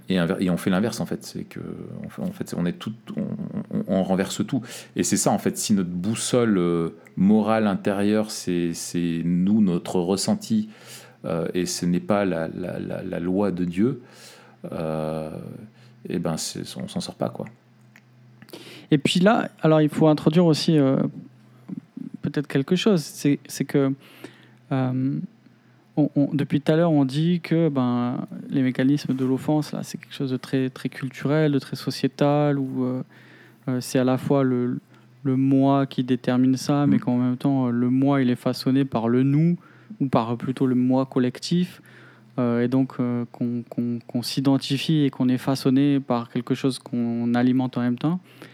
Euh, mais il y a quelque chose qu'il faut quand même souligner, il me semble, c'est que quelqu'un peut réellement se sentir offensé. C'est-à-dire qu'on n'est pas en train de dire que la personne en face est en train de jouer, ah oui, ou alors qu'elle est en train d'avoir une posture simplement de principe, mais que les gens sont réellement offensés, c'est-à-dire qu'ils sont réellement blessés. Et là, parce que notre logiciel, c'est notre psychologie, quoi. C'est, Mais non seulement ça, mais je dirais même d'un point de vue euh, d'anthropologie euh, biblique et de, mm. de, doctrine du péché, notre conscience est pervertie. C'est-à-dire que euh, mm. l'offense est liée à la, à la, à la conscience. notre conscience, c'est, ça qui va nous dire ce qui est bien, ce qui est mal, etc. Mm. Et c'est là où, en fait, on doit, en tant que chrétien,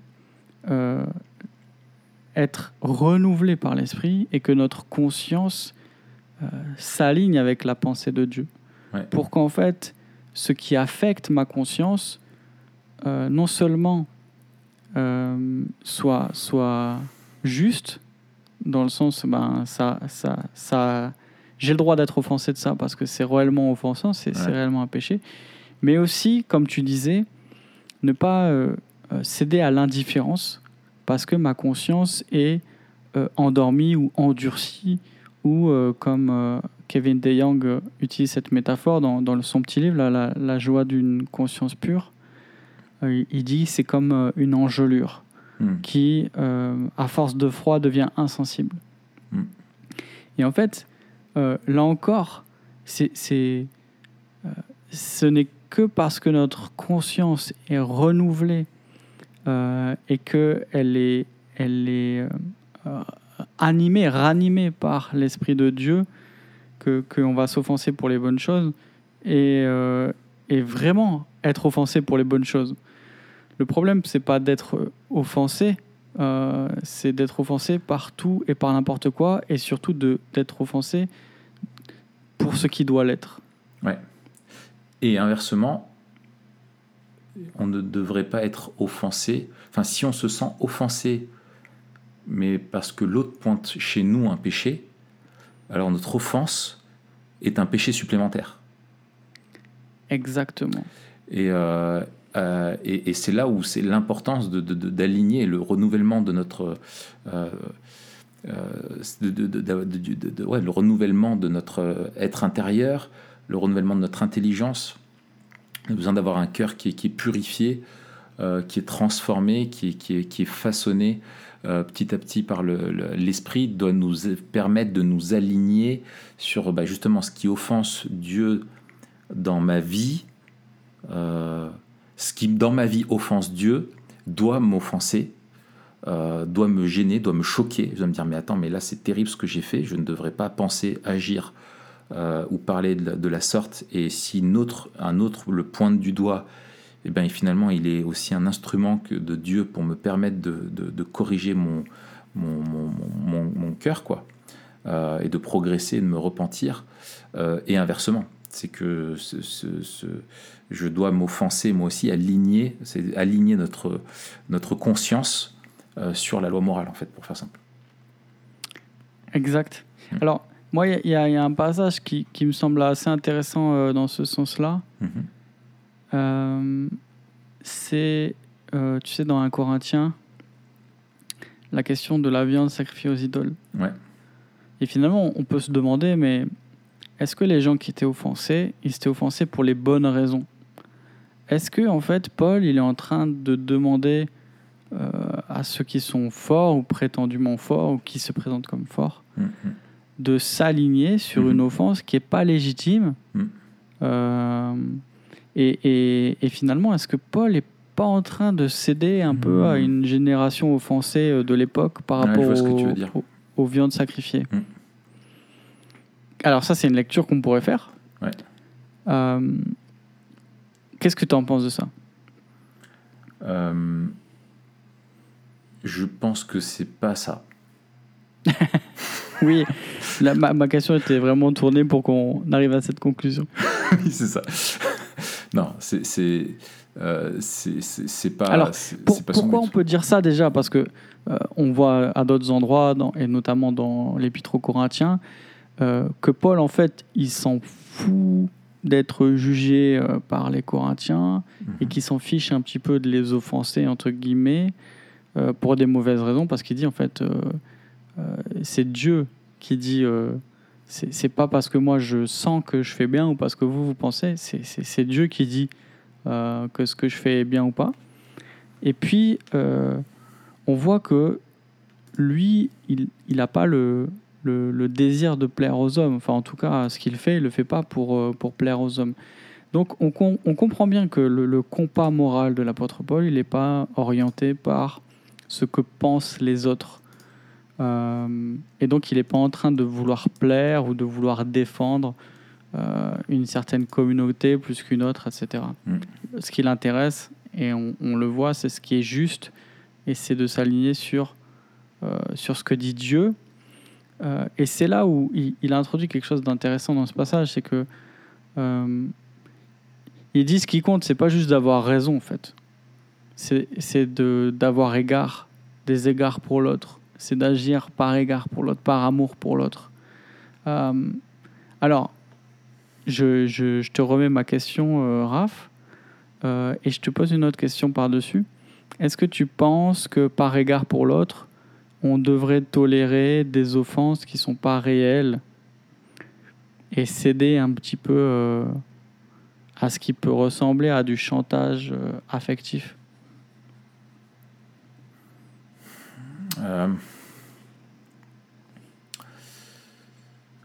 Euh, en fait, il me semble ce que, ce que Paul fait, c'est que il renonce à un droit plus qu'il ne cède à un caprice. Hmm, Tu vois, euh, il, il- il est, euh, en fait, il était prêt lui à renoncer à, alors que c'est légitime d'utiliser son droit. C'était dans ton droit, hein, c'est légitime. Lui, pour le bien de- des autres, il, est capable de de, de, de, de de, voilà, de ne pas revendiquer son droit, euh, d'user de cette liberté-là, finalement, de ne pas utiliser son, son droit, euh, et, d'avoir une maîtrise de, de lui qui, qui, euh, qui lui permet justement de se faire tout à tous et qui lui permet de... voilà. Et c'était quoi ta question? Parce que j'étais je réfléchissais tellement à ce que je disais pour pas dire Ma de question c'était est-ce que ce passage où, où Paul demande à ceux qui ont, qui ont raison, euh, ou alors qui disent qu'ils ont raison, quand il leur demande de s'aligner sur, euh, sur ceux qui, qui ne mangent pas de, de viande sacrifiée aux idoles, alors Mhm. qu'on pourrait en manger, est-ce qu'il est en train de, de céder à, une, à la, la communauté des offensés de Corinthe Euh, non, parce que. Alors, pour reprendre ton mot de tout à l'heure, ouais, c'était d'avoir égard. Euh, c'était d'avoir égard pour ceux qui sont, euh, qui sont, qui sont faibles. Alors que, en fait, ceux qui sont. en fait, euh, dans la rhétorique de Paul, c'est que les Corinthiens, pour eux, renoncer à leurs droits, pourraient communiquer le message euh, de, de dire je suis faible mais en fait c'était euh, l'inverse, c'était d'être, euh, de montrer la maturité spirituelle, de montrer l'humilité, et, ça demande de la maîtrise de, de soi de pouvoir faire ça pour, pour le bien de l'autre. Ce n'est pas céder à dire bah, en fait il ne faut rien faire pour que tous ceux qui euh, justement veulent euh, le but n'est pas simplement que de, de, de, de préserver le bien-être émotionnel euh, de la personne euh, qui fait n'importe quoi. C'est de prendre en compte euh, le fait qu'elle, si toi tu es vraiment mûr, mature, c'est que tu prends en compte que la personne n'en est pas encore là où tu es et tu ne vas pas créer d'obstacles inutiles, euh, mais dans le but de faire progresser cette personne. Mais ça, ça demande une grande hu- humilité, quoi. Hmm, ouais, tout à fait. Et puis je pense qu'aussi que, euh, en fait, il, il parle surtout à, à ceux qui ont, qui manifestent de l'orgueil, euh, et donc, en fait, Mm. qui n'ont pas aussi compris la, la question de l'unité. C'est ça. c'est- En parlant de ceux qui en sont de faibles, en fait, il leur dit défendre, Mais euh, est-ce que vous, euh, vous pensez que vous êtes fort, mais en fait, euh, vous êtes aussi faible qu'eux, quoi? Ouais, puis il n'est pas en train de défendre en fait un droit des autres. Il est en train Mm. de- surtout de décaniller euh, euh, Oui. Ouais. ce- ceux, qui, ceux qui se croient euh, tout Mm. permis en fait. Mhm. Euh, alors, qu'est-ce qui, qu'est-ce qui qualifie une offense illégitime? On l'a dit, c'est, quelque chose pour lequel on est offensé, mais qui qui offense pas, pas Dieu. Mm. Et peut-être, en fait, on, on en a parlé tout à l'heure, là, donc on a dit euh, des gros bébés, là, et, de, Mm. et puis la, la, la question de, euh, de, de l'immaturité émotionnelle, c'est ça que je cherchais. C'est la question de l'ego, tu l'as, tu l'as pas, tu l'as dit aussi tout à l'heure. Mm. Euh, la question, c'est est-ce que la chose qui a été blessée, c'est juste mon ego? Mm. Est-ce que c'est moi qui ai été blessé parce qu'on a été méchant à mon encontre? Ça peut arriver. hein. Ouais, ouais. Ou est-ce que c'est mon ego qui a été blessé On m'a juste dit quelque chose de, de juste. Euh, ou alors, pas forcément. euh, on m'a même rien dit de forcément méchant. Mais mon ego a été blessé pour une raison ou pour une autre d'ailleurs. Mm. Peut-être qu'il est mal placé, peut-être que j'ai j'ai un problème, euh, que, que j'ai que j'ai placé un petit peu ma valeur dans des choses qui euh, moi, qui ne devraient pas la définir et que mon ego a été blessé parce qu'on a remis en, en cause cette chose ou cette Ouais. attitude ou je sais pas quoi. Mm. Donc la question c'est est-ce que en fait notre ego, c'est-à-dire ce qui Notre définit ego notre ego, notre ego, est-ce que notre ego est défini par, euh, par ce que dit Dieu, encore une fois? Mm. C'est-à-dire, euh, qu'est-ce qui fait notre identité, notre valeur? Mm. Euh, Et souvent, et souvent c'est un bon baromètre. Dès qu'on est blessé, dès qu'on est blessé, dès qu'on est offensé, là est notre ego. Euh, là sont nos valeurs. Ouais. Et, des fois, on a raison d'être blessé, en fait, parce, Mm. parce, parce qu'on nous a vraiment euh, offensés. Mm. Mais Ouais. des fois, on se rend compte qu'on est un petit peu en décalage. Puis cette réaction émotionnelle, enfin, je sais pas si tu te souviens quand on avait fait l'épisode sur les, les émotions, notre, euh, avec le livre là, Untangling Emotions, euh, en fait, euh, c'est que nos émotions sont toujours, on réagit toujours en fonction de ce qu'on aime ou ce qu'on chérit. Mm. Euh, et euh, si quelque chose qu'on aime est attaqué, on, on a peur ou on a de la colère. Euh, si on nous enlève quelque chose qu'on aime, ben, on est triste, euh, etc. Euh, et en fait, quand, on, quand, quand tu es blessé dans ton ego et que tu vis euh, voilà, euh, beaucoup, euh, je sais pas, de- d'amertume, de, colère, de, de honte et tout ça, c'est la bonne question, c'est qu'est-ce que tu aimais là, qui a été attaqué?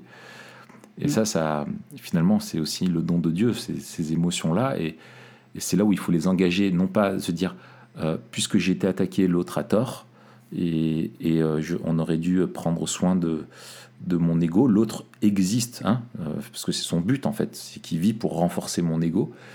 Euh, mais en fait, euh, non, c'est comment est-ce que ce que je vis, mon ego est attaqué, là je suis blessé. Euh, finalement, ma façon de réagir, qu'est-ce qu'elle m'enseigne sur ce que je chéris ou pas? Est-ce que je suis blessé parce que c'est quelque chose qui est mauvais en soi ou c'est parce que c'est mon ego juste qui est, qui est touché? C'est ça. et ça, c'est le genre de bonne question à se poser. Quoi. C'est ça. Et, et- et c'est vraiment là la preuve de, de ce moi qui a été érigé en, en, en mesure de la morale. Ouais, C'est-à-dire ouais, que si c'est mon ego et que je suis offensé, ça veut dire que je fais équivaloir euh, l'offense de mon ego à un péché. Ouais, c'est ça. Et, et- et c'est là où, du coup, c'est important, euh, qu- quand bien même, enfin, et aussi de distinguer, enfin, tu vois, toujours cet engagement de la foi, de distinguer, même si l'offense est réelle, euh, qu'on nous a fait vraiment du mal et qu'on on, on- on peut s'offenser, on peut se sentir offensé parce qu'on l'a été réellement. Euh, ce n'est pas parce que ça a été le cas qu'on doit être dans cette, ce discours euh, après ou cette réaction victimaire ou appeler ou exiger la réparation, comme c'est tant le cas aujourd'hui, on exige de l'autre avant tout les excuses. Et, euh, et en fait, c'est, c'est- je viens de repenser à, à- au Notre Père, quoi. Pardonne-nous nos offenses, comme nous pardonnons aussi à ceux qui nous ont offensés. Hmm. Et, et en fait, la, la, la, la première, euh, enfin, je pense que ce qui honore Dieu et qui démontre aussi la maturité émotionnelle et spirituelle, c'est notre capacité à, à- à pardonner les offenses. Et je pense que offense, euh, alors bon, je sais pas, là, comme ça, je sors le truc, mais je pense que c'est vraiment au sens euh, du, du, du Larousse, quoi. Tu vois, de l'ensemble vraiment. attends, je reprends mon truc là, d'une parole qui, une action qui blesse quelqu'un dans sa dignité, dans son honneur. C'est, euh, ouais. Enfin voilà. Moi, ça me fait penser aussi à ce passage de 1 Corinthiens, au chapitre 4, quand il dit euh, euh, au verset 9, là, enfin, tu sais, euh, avant, euh, déjà vous êtes rassasiés, déjà vous êtes Mm. riches, avec un peu l'eschatologie surréalisée, là. Ouais, déjà vous régnez. Verset 9, Dieu, ce me semble, a fait de nous apôtres les derniers hommes, des condamnés à mort en quelque sorte, puisque nous avons été en spectacle au monde, aux anges et aux hommes. Nous sommes fous à cause de Christ, mais vous, vous êtes sages en Christ. Nous sommes faibles, mais vous êtes forts, vous êtes honorés, nous sommes méprisés. Là encore, on entend toute l'ironie. hein. Ouais. Jusqu'à cette heure, nous souffrons la faim, la soif, la nudité, nous sommes maltraités, errants ça et là. Nous nous fatiguons à travailler de nos propres mains. Injuriés, nous bénissons. Persécutés, nous supportons. Calomniés, nous parlons avec bonté. Nous sommes devenus comme les balayeurs du monde, le rebut de tous, jusqu'à maintenant. Et là, quand on regarde aussi l'attitude de Christ, Il contrôlait été- son ego, Paul. hein. il contrôlait son ego de, De ouf. ouf. Euh, pourquoi? Parce qu'en fait, il était mort en Christ. Et Exactement. il dit, mais euh, dites ce que vous voulez, euh, ma vie est en Christ. Et Mm. quand on voit aussi euh, la manière dont, dont, dont Christ s'est fait calomnier, s'est fait cracher dessus, alors que c'était... En fait, s'il y en a un qui pouvait être offensé à juste titre pour quoi que ce soit qu'on lui dit, c'était Christ qui était juste. Euh, Ouais. Et donc, en fait, toute atteinte contre sa personne était une atteinte qui était légitime. Enfin, c'était légitime qu'ils prennent ça comme une offense. Et ça. pourtant, il a supporté l'offense. Mm. Euh, et c'est là où Et il a, je été, trouve il, a été, il a été brisé, blessé pour nos offenses. Exactement. Mm. Et, et, et, et c'est là où je trouve que euh, nous, on met bien tôt, euh, et bien souvent et bien rapidement nos droits en avant. euh, alors que quand on regarde effectivement la manière, et ça c'est vraiment, on le voit très très très fort dans euh, 1 Corinthiens 4, 5, 6, quand Paul défend son, son, son apostolat, euh, la manière dont en fait il dit mais pff, euh, on est des vases, on est que dalle, euh, Ouais. et, et, et en fait qui, qui, que son attitude reflète celle de Christ quoi. Oui, oui. Et, et- je pense que et c'est tout le lien avec ce qu'on disait tout à l'heure déjà sur euh, 1 Corinthiens 8 et 9, là. C'est que. non, 2. Non, c'est 2. Non, celui, c'est 1 Corinthiens 8. Euh, en fait. Euh, c'est 2 vraiment- Corinthiens 8 c'est la, la collecte. Oui, oui, c'est 1 Corinthiens. Pour ça c'est c'est euh, sur la question de la liberté. Ouais, Euh, 1 Corinthiens 8 à 10. Ouais, ouais. En fait, euh, le, vraiment, le, le- le truc, c'est que ce qui motive Paul, c'est à cause de l'évangile. Enfin, ce qu'il fait, c'est à cause de l'évangile. Hmm. Et, euh, et, et, et c'est ça, et de ne pas vivre justement pour notre ego, mais finalement pour, euh, pour l'évangile. Et, Paul vit l'évangile. Euh, non seulement il, vit pour l'évangile, mais il le vit lui-même. Euh, et, je pense que c'est à ça, et c'est la bonne réaction finalement vis-à-vis de l'offense, c'est qui démontre notre maturité spirituelle aussi. C'est, tu vois, je pense au, texte de, Pierre, euh, en 1 Pierre 4, verset 8, il dit avant tout, ayez un amour ardent les uns pour les autres, car l'amour couvrira une foule de péchés. Hmm. Et, et en fait, euh, euh, alors qu'on est dans une, dans une culture qui justement euh, nous pousse à, à défendre nos droits, hein, fight for your right, à, à s'offusquer, à, à dire et à exiger avec toute cette cancel culture, etc., tu vois, à détruire les personnes qui t'ont offensé. Euh, euh, finalement, en fait, la réaction euh, spirituelle attendue, elle est au- autre, quoi, tu vois. comme dans les proverbes, tu sais que l'homme avisé est lent à la colère et il met sa gloire à, à, passer l'offense, ou je sais plus comment dire, à couvrir l'offense, ou bref, voilà, tu m'as compris? Oui. Et puis, c'est Dieu qui rendra des comptes. Euh, Ça, et c'est Dieu, il sait. Et Dieu, il sait. Ouais, ouais, c'est la dernière. Ok. Ça, Je, je garde ça, euh, je garde ça dans la, Bon, on dans peut, la on peut y arriver. On peut y arriver, mais peut-être T'as encore avant. des choses à dire Vas-y. Bah, peut-être juste hein, la, la, la, la, la question. Oui. Euh, peut-être un peu plus pastorale Ouais. euh, et pratique. Est-ce qu'il y a des choses, des bonnes habitudes, des bons principes euh, qui vont nous aider à être offensés à juste titre, c'est-à-dire euh, pour ce qui en vaut la peine, et au contraire à pas tomber dans les pièges de l'offense facile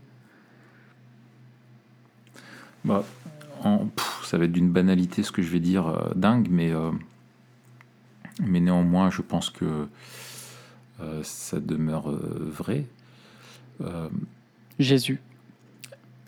Dieu, Bible, Saint-Esprit. Je pense et on dit ça, on a couvert le truc. Non, mais euh, je pense que on, on parlait de l'influence euh, de la société sociale qui nous euh, qui nous pousse à ça, le, le- le rôle du, du péché aussi, de notre ego, et, etc. Et du coup, je pense que je pense à plusieurs choses. C'est l'Église doit nous éduquer Hmm. pour nous apprendre à ce qui, selon quoi, nous offenser ou pas. Euh, enfin voilà, il y, a- un rôle de, contre-culture, on le disait, et d'éducation de, l'Église euh, locale notamment, et dans les relations qu'on doit avoir, et, on doit euh, se laisser aussi le droit aux autres de nous remettre en question, de nous enseigner, de nous, de nous conseiller, de nous éduquer. Ça fait partie de la mission de l'Église aussi, c'est une des missions de l'Église.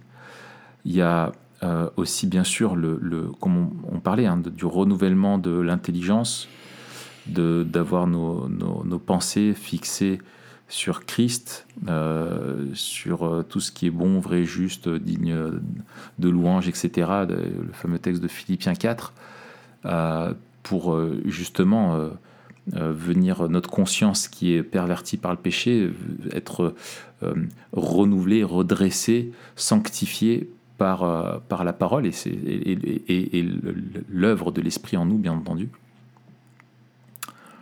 Euh, ouais. Voilà. Et peut-être, je rajouterai, bah, finalement, écouter ce podcast. Euh, pourquoi je dis ça? C'est que je pense que, tu sais, tu, ne te rends pas compte de- du courant dans lequel tu es. Tu vois, on, a du mal à se rendre compte qu'on est le fruit de notre époque. On, a l'impression qu'on est lucide, mais en fait, on ne réalise pas que nos façons de réagir sont vraiment façonnées par une, un imaginaire social dans lequel on, baigne, qui nous a modelés et façonnés. Et, je pense qu'il y a aussi des, prises de conscience, de se dire, attends, oui, on est dans une époque euh, aussi qui est comme ça et qui nourrit un, un des travers de notre cœur et de notre ego euh, surdimensionné. Euh, et du coup, euh, de prendre aussi conscience de la problématique, euh, je pense que c'est quelque chose aussi qui nous aide et que ça peut être, c'est simplement un point de départ, mais qui peut nous, nous aider euh, finalement à se dire, oula oui, alors euh, j'ai tendance à m'offenser pour tant de choses et du coup je dois me, poser- me remettre en question. quoi. C'est, que- pourquoi est-ce que je m'offense de ça, est-ce que j'ai raison ou pas, etc. Hmm. Voilà. Ouais, ça fait écho hein, à Romains 12.2. Bien sûr. Ne vous conformez pas au siècle présent, mais soyez transformés par le renouvellement de l'intelligence afin que vous discerniez quelle est la volonté de Dieu, ce qui est bon, agréable et parfait. Donc on a quelque chose de, de, de, de négatif de ne pas se conformer au siècle présent, quelque chose de positif d'être renouvelé, transformé par le renouvellement de l'intelligence. Et la question du discernement. Et je pense, je pense que, que, que là, on doit aussi... euh, euh, il y a une- on vit dans une temporalité qui exclut le discernement. Parce que, euh, en fait, réfléchir, ça prend du temps et on n'a plus le temps. Et donc, en fait, on va pas, ré- on va pas réagir par la réflexion, ça prend trop de temps. On va réagir par l'affect. Mais Oui. ici, le discernement auquel la parole nous, nous appelle, c'est c'est un discernement qui, qui prend du temps dans le sens où il est nourri, il est alimenté, il grandit. Euh, cette sagesse dont nous parle la parole, elle est alimentée par euh, l'esprit euh, et elle est façonnée aussi par, par l'expérience personnelle, en église, etc. Et, et quand tu passes ton temps à scroller ton Instagram aussi, tu nourris ce discernement-là, bien entendu. Oui, tu arrives à discerner les pubs euh, des postes euh, des postes normaux, ce qui est, ce qui est assez difficile. Voilà. Il y, a- il y a quelque chose aussi euh, qui est en lien avec ce qu'on a dit, je pense. De- Peut-être les deux grands aspects. Méditer sur la sainteté de Dieu. En fait, plus on médite sur la sainteté de Dieu, et plus on sera au fait sur ce qui, est, ce qui constitue une offense à sa personne en fait. Euh, voir comme Dieu voit, ça commence par euh, regarder euh, Dieu pour qui il est. Mm. Euh, et en fait, on on pourra jamais nourrir un discernement qui est fin si on a une vision de Dieu qui est trouble. Ouais. Et donc méditer sur la sainteté de Dieu, c'est un bon point de départ pour, pour discerner ce qui constitue une offense légitime. Et je dirais cultiver l'humilité. Ça nous aidera à ne pas tomber dans les, les pièges de l'offense facile. Parce qu'en fait, quelqu'un d'humble, c'est quelqu'un qui à la fois euh, ne va pas succomber aux sirènes de l'ego euh, dès qu'elle crie euh, un petit peu. Et c'est quelqu'un aussi qui reconnaîtra que même si ce qu'on lui dit est fondé, ça vaut pas la peine qu'il s'en offense, mais, mais plutôt qu'il euh, qu'il demande pardon à Dieu et à cette personne-là, euh, ou alors qu'il lui demande la, la grâce de continuer à, Mm. à avancer, à être, euh, à être transformé. Ouais. Donc il me semble que qu'avec plus d'humilité, l'ego aura moins de place. Avec moins d'ego, euh, l'offense euh, l'offense facile disparaîtra. Ouais. Plus l'ego est grand, plus l'offense abonde. Quoi. Exactement. Ouais. Tout à fait. Bah, c'est pour ça que je rajoute en lien euh, notre épisode euh, sur l'humilité. Ouais, excellent. Et, il me semble aussi que, euh, fort de savoir qu'on est facilement influencé par la société, peut-être aussi immature émotionnellement, que ce soit à cause de notre propre immaturité personnelle, ça peut être le cas. Et ça, je dirais, c'est aussi euh, le cas euh, parfois euh, à certains moments plus qu'à d'autres, hein, pour, pour plusieurs raisons. Mais aussi, ça peut être le cas au niveau de, notre société ou notre génération. Mm. Entourons-nous de personnes qui pourront aussi nous aider à discerner euh, si ce que nous ressentons est, est légitime ou pas. Et je dirais, il y a. c'est- moins grave, enfin, c'est pas grave en fait. Je dirais, c'est pas grave du tout de demander à un frère qu'est-ce que tu... je ressens ça, qu'est-ce que tu en penses Mm. Euh, Je sais- pas quoi faire avec ce sentiment. Euh, voilà ce qui s'est passé, voilà ce qu'il y a dans mon cœur, qu'est-ce que tu en penses Mm. Il y a un frère qui dit Franchement, tu es en train de faire ton gros bébé là. Mm. Euh, ça aide. Ça aide parce que on est souvent emporté par, par, par nos émotions. euh, et, le Seigneur nous a placés les uns à côté des autres pour aussi euh, aider à, à discerner les propres recoins de Mm. notre cœur. Ouais. Et donc, euh, puisqu'on le fait pour le, pour le péché en général, puisqu'on demande euh, aux autres d'être redevables et, et qu'ils nous tiennent, qu'ils nous rendent des comptes, non, qu'on leur rende des comptes, faisons-le avec les émotions. Mm. Et, et c'est ce qu'on fait naturellement dans les relations amoureuses. Dans les relations amoureuses, on sollicite la vie des frères. Euh, alors, j'espère, et c'est un signe de maturité, quand on sollicite les frères, parce que pris dans, euh, encore une fois, les, les- les émotions de- d'un cœur amoureux, notre vision est, est- est parfois embuée. Et là, c'est pareil. Confère euh, notre épisode sur le coup de foudre. Exactement. en fait, cet épisode, c'est un annuaire pour les autres épisodes. Ouais. C'est Ouais, un hub. bien. Ouais, ouais, c'est ça. Tout à fait. Ouais, je, je, ce que tu dis est très juste. euh, c'est ce que je sous-entendais dans le rôle de l'Église. Et euh, Ouais.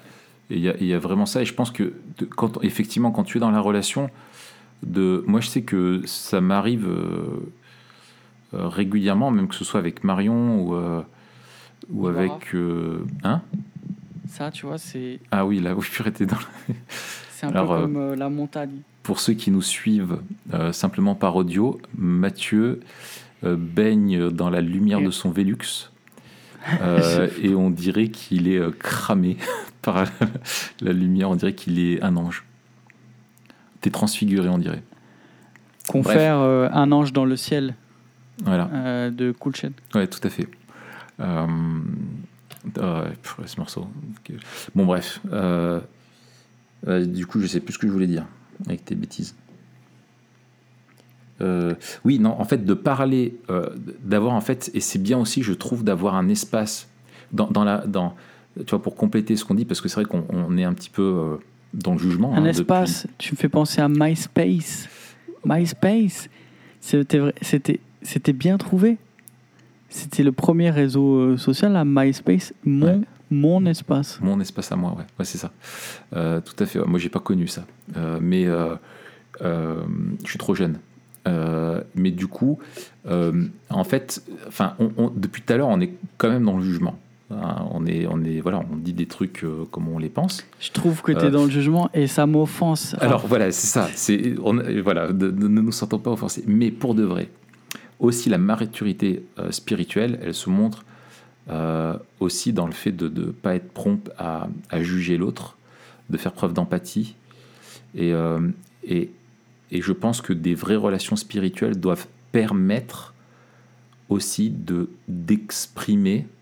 euh, parce que pour dire, tu vois, pour compléter ce que tu dis, aller demander l'avis aux autres, si tu as quelqu'un qui est simplement dans le, dans le jugement, tu sais qu'il va l'être, que simplement, voilà, il va te dire, t'es un gros bébé, euh, finalement, tu ne vas pas oser aller le voir. Mais alors, c'est vraiment, c'est vraiment les, les frères très proches qui Oui, peuvent oui, se dire ça sûr. comme ça. hein. Voilà, oui, oui, c'est ça, oui, parce que justement, tu as un capital confiance euh, et, et tu Voilà. le sais.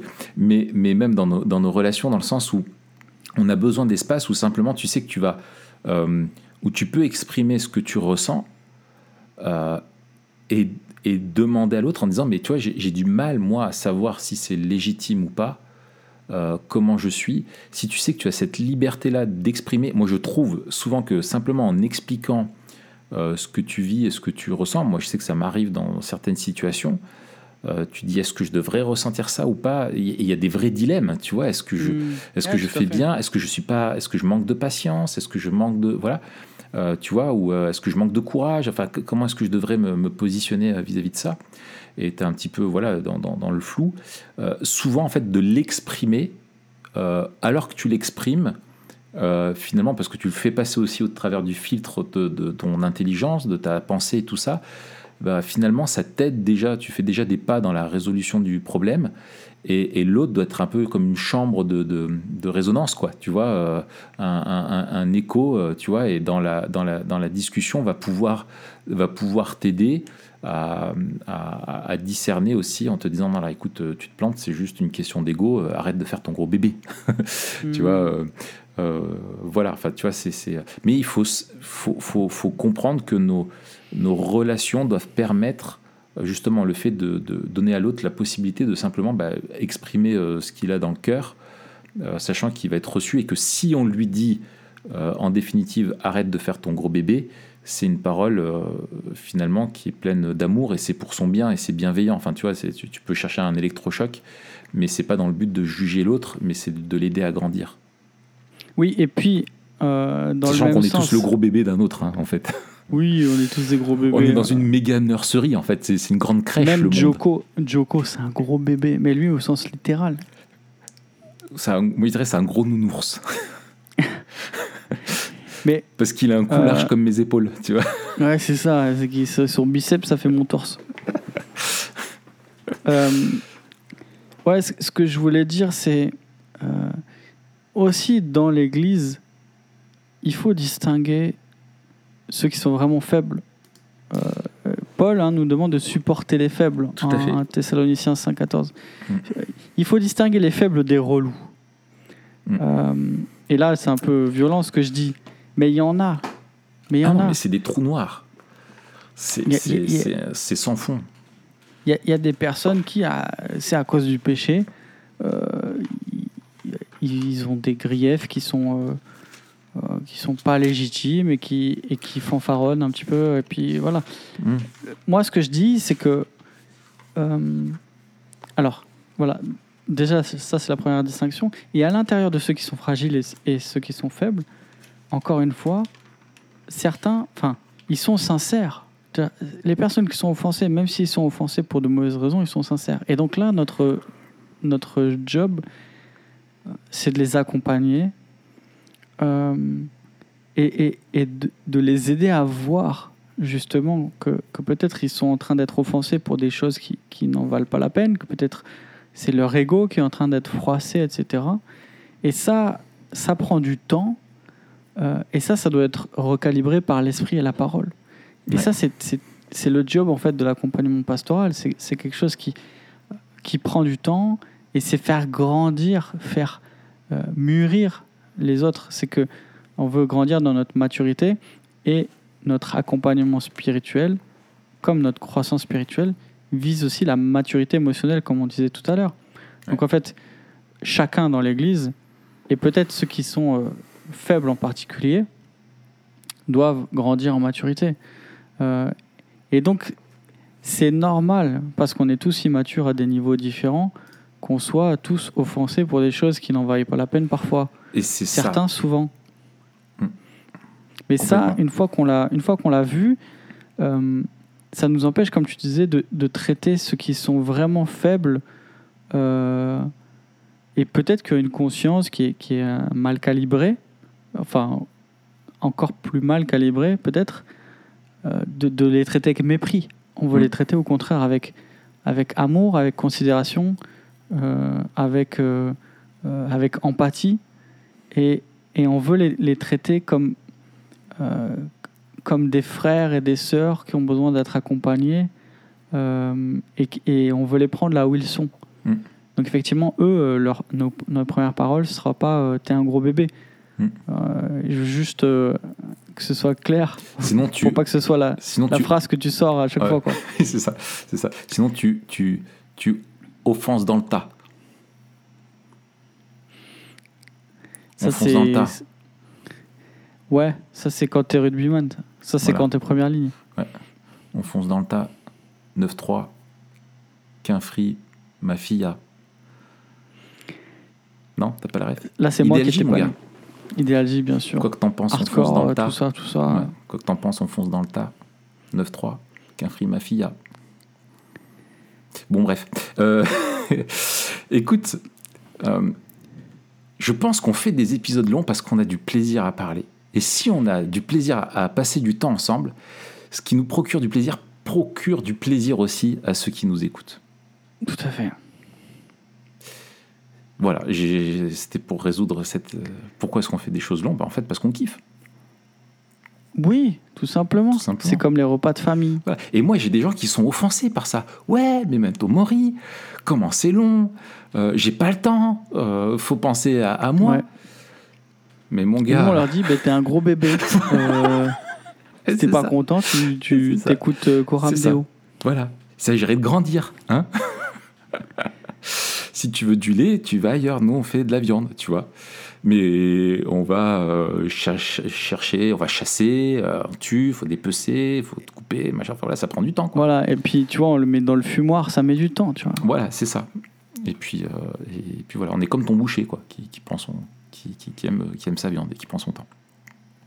Bien, et ben, euh, ah oui, mais on, on a encore une question en plus. Il reste une question pas si, pas si rapide, Raph. Trop moi, j'ai croyé qu'on avait fini, mais c'est Tu vas trop vite. ça. Oh là là. Bah alors du coup, euh, bah, comment vivre Memento Mori nous aide à ne pas faire partie de cette génération offensée? Euh, je l'ai dit tout à l'heure, je pense que c'est un lien avec, euh, avec la justice. Je pense qu'un. Alors, je ne l'ai pas dit, mais j'y pense maintenant. C'est quelque chose que auquel je pensais euh, pour les premières questions. Euh, et c'est en lien, là, CF, notre épisode sur la justice. On avait fait un truc sur la justice? Je crois, non? On n'a pas fait un truc Si, si. Si, si, ça me dit quelque chose. Je crois qu'on a fait un truc sur la justice.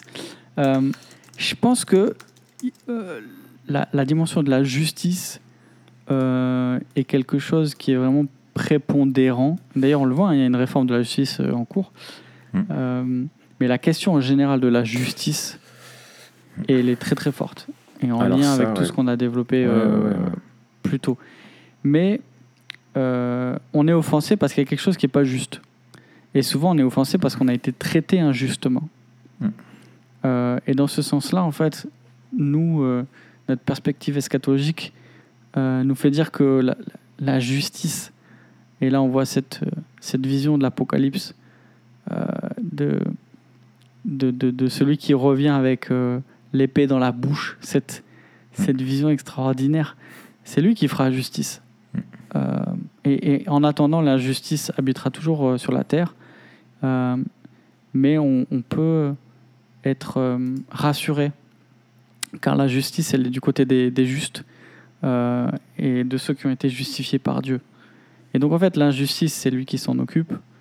Euh, et et on, on voit cette, euh, cet épisode, cette, enfin, la fin de Romains 8, qui est extraordinaire, là, ce, passage de Romains 8, euh, où, il, où il cite le psaume, là, où il dit On nous mène tous les jours à la boucherie. Mm. Et et il cite ce psaume où, en fait, dans le psaume, euh, on a le peuple qui crie à Dieu et qui est, qui est là, mais on nous, on nous fait du mal, pas, pas parce qu'on a désobéi à ton alliance, au contraire, parce qu'on, parce qu'on est ton peuple et qu'on, est, et qu'on t'est fidèle. Euh, et, et Paul cite ça dans Romains 8, en disant, mais euh, vous êtes persécutés, mais c'est pas parce que vous êtes persécutés que, Ouais. euh, que vous êtes, un, désobéissant, et deux, oubliés de Dieu. Il dit, qui accusera les élus de Dieu? C'est, c'est Dieu qui justifie. Mm. Il n'y a rien qui peut nous, euh, nous arracher, de, de- nous séparer de son amour. Mm. Donc cette justice-là, euh, il n'y a personne qui est oublié de Dieu. Euh, même le, le plus petit d'entre nous, qui, qui subissons euh, la, la pire des offenses, euh, n'est pas oublié de Dieu euh, et, et lui fera justice euh, Ouais. parfaitement. Bah, J'avais noté ça.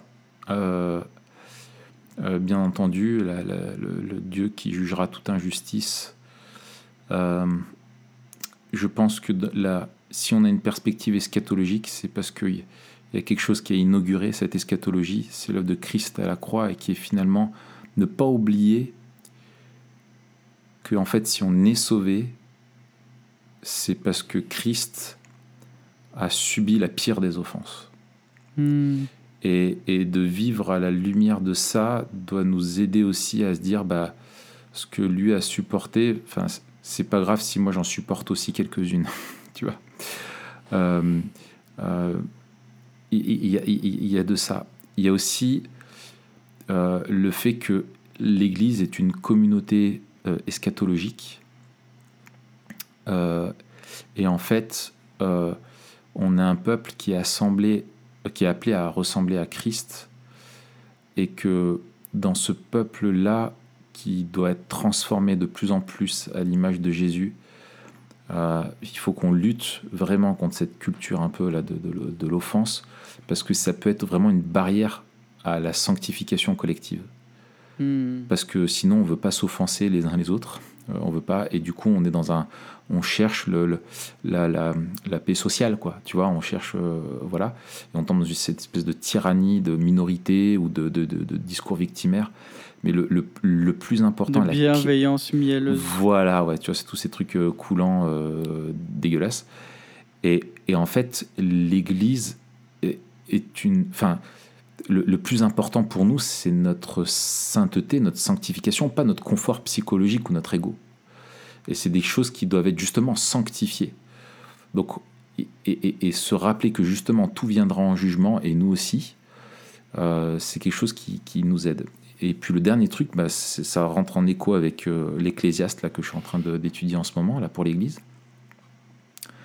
En fait, euh, qui me fait un bien. Alors, j'ai préparé euh, plusieurs euh, séries de prédications, mais il n'y en a aucune qui m'a autant béni que l'Ecclésiaste. Alors pourtant, on sait que dans Memento Mori, on aime l'Ecclésiaste et qu'on l'avait déjà soudé. Et je me disais, mais est-ce que je vais encore... Tu vois, pour moi, j'étais parti dans un esprit de synthèse, tu vois, j'ai synthé- Mais en Mhm. fait, euh, pouah, je me suis dit, mais il est tellement extra... Et ça m'a tellement fait du bien. Et Bon, en on fait... fera un épisode 2, là, Ecclésiaste 2. Voilà, le retour de l'Ecclésiaste. En fait, euh, vanité des vanités, euh, accepter de se soumettre au monde tel qu'il est, euh, et qu'en fait tu vas être l'objet d'injustice, d'offense aussi, et qu'en fait, ben, c'est- normal. Enfin, c'est la vie, quoi. Voilà. C'est la vie. Welcome C'est la to the vie, world. Tu vois, vois c'est une bonne, c'est une bonne expression, c'est la vie. une mon bonne gars. expression euh, de l'Ecclésiaste, Eh qui ouais, est ouais. pas dans l'Ecclésiaste, mais Oui, c'est ça. Mais c'est la vie, mon gars. c'est la vie. Voilà. Bienvenue sous le soleil, j'ai envie de dire. Ça y est, ça. tu réalises, tu vois. C'est, il y a rien de nouveau sous le soleil. Et puis cette offense, elle laissera une place à une autre. Et puis il y en aura encore une autre. Et des fois, celui qui fait le mal, bah, il aura rien. Et puis toi qui fais le bien, et bah, tu seras toi la victime. Mais Tu en sais, fait, tu sais, c'est- tu sais qui c'est le plus gros le offensé de la Bible? Le plus C'est qui c'est le plus gros bébé de la Bible? Il y en a, il y en a, il y a une collection quand même. Ah, vas-y, dis-moi, tu pensais lequel? C'est Jonas. Oui, alors c'est un, un beau C'est spécimen. Jo- c'est Jonas qui va chialer sous son truc là. Ouais, ouais. oui, c'est ça, ouais. Et, Ouais, Jonas, il est pas mal. Jonas, il et est pas pour moi, mal. c'est c'est c'est euh, c'est l'archétype du gros bébé, tu vois. Ouais. Ouais, ouais. Alors, attends, avec Dave, on s'était fait un délire aussi avec ça. Enfin, je reviendrai une autre fois avec ça, mais on s'était fait un truc euh, où il y aurait des phrases. euh, euh, Ah, purée, il faudrait que je retrouve ça avec Dave. Bon, on s'était fait tout un délire sur un truc comme ça. C'est pas le moment. C'est. Voilà. Faut que je retrouve ça. Euh, ouais, donc voilà, c'est ça en fait. C'est à un moment donné, bah, t'es offensé. Ouais, et alors? Et alors, et alors qu'est-ce que tu vas faire tu vois, c'est, c'est un peu, Ça aussi, c'est une, phrase de vois. Et alors, qu'est-ce que tu vas faire? Bah, C'est comme ça, mon gars. Euh, et puis voilà, et puis ça passera aussi. Mais toi, apprends à vivre sagement sous le regard de Dieu. Tu vois, parce qu'un jour, tu rendras des Mhm. comptes pour ça. Et, euh, et en fait, euh, bah, et, et aussi, bah, et aussi une espérance, quelque part, pour nous, c'est que on sait aussi que tout arrive à son terme. Et que ce monde-là, euh, qui est plein d'offenses réelles, là je parle vraiment des offenses réelles, à cause, parce que c'est le monde de, Genèse 3, c'est le monde de, la chute, euh, ce monde aussi un jour passera. Euh, parce que le seul qui a fait une œuvre qui est pas vaine sous le soleil, c'est Christ, c'est l'œuvre de, la- croix, c'est la résurrection qui, qui montre la victoire sur la, mort et, où lui n'est pas soumis à la vanité. Et nous, on est son peuple, on est son corps, on lui appartient, et donc on a une espérance qui est vivante. Amen. Amen. eh bien, écoute, euh, je te propose qu'on en reste là, Yes. d'accord? Et puis on se retrouve la semaine prochaine, où on parlera, je crois qu'on l'avait annoncé la dernière fois, pour cette semaine, il me semble, peut-être ou pas, sur la maladie. Ah ouais. Bah, c'est pas grave hein, si vous êtes offensé par ça. Ouais, voilà, c'est. voilà, Deal revenez, with euh, it. Voilà, revenez en arrière et réécoutez le podcast. Deal with it. Moi, j'aime bien ce- cette expression. C'est quoi l'expression équivalente en, en français? Fais avec, Deal with it. Fais avec. fais avec. Moi, Ouais. Fais avec. Mais ça, ça, fais avec. ça, ça Oui, sonne deal, pas il y a. pareil. Ouais, ouais, c'est. Ouais, ah, euh, accom- ouais, accommode-toi de ça ou. euh, Ouais, bon, bref. Si vous trouvez une meilleure traduction que deal with it, euh, deal with it, eh ben, n'hésitez pas à nous. Mettez-le en commentaire. Et Voilà. si, alors, ça peut arriver d'être offensé. Raph. Ça t'arrive, ça m'arrive, ça, m'arrive. Voilà, ça, Ouais. ça- ça- ça nous arrive. Euh, et si ça arrive, il y a aussi un bon, un bon remède, quelque chose qui ne prend pas tant, euh, ne coûte pas cher. euh, c'est de mettre 5 étoiles. 5 étoiles sur euh, Apple Podcast ou alors de mettre un petit commentaire sur SoundCloud.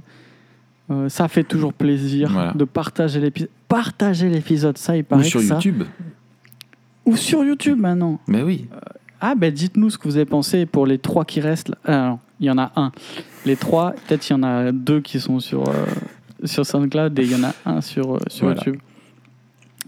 Euh, alors, pour celui qui reste, tapez euh, euh, hashtag euh, gros bébé. Gros bébé, oui, c'est ça. Hashtag gros bébé. Euh, et puis, pour ceux qui ont regardé sur YouTube, dites-nous ce que vous pensez. Est-ce que. Parce que là, ça veut dire que le mec, il a regardé 1h40 de, vidéos de vidéos en noir et blanc de deux gonzes qui parlent dans leur, euh, dans leur bureau. Voilà. Donc- un qui est dans les noirs avec juste un carré euh, de lumière. Donc, moi, j'ai envie de dire, peut-être il y a un problème quand tu arrives à regarder euh, 1h40 de deux personnes qui parlent. Euh, ça veut dire que tu es peut-être à l'hôpital. Et là, du coup, euh, Oh, beaucoup d'empathie pour toi. Ouais. que tu es insomniaque, beaucoup d'empathie, que tu es en congé, alors là, euh, super, bravo, Ouais. Ou alors que tu es paresseux. Ou Et là- alors que tu préfères un memento mori à un match de foot ou un, un film avec Ryan Gosling. Oui, alors, Ce qu'on peut comprendre, coup- parce que voilà. confère notre épisode sur la paresse et notre épisode sur le foot. oui, exactement. Voilà, comme ça on en cale deux, voilà, deux voilà, c'est ça, exactement. exactement.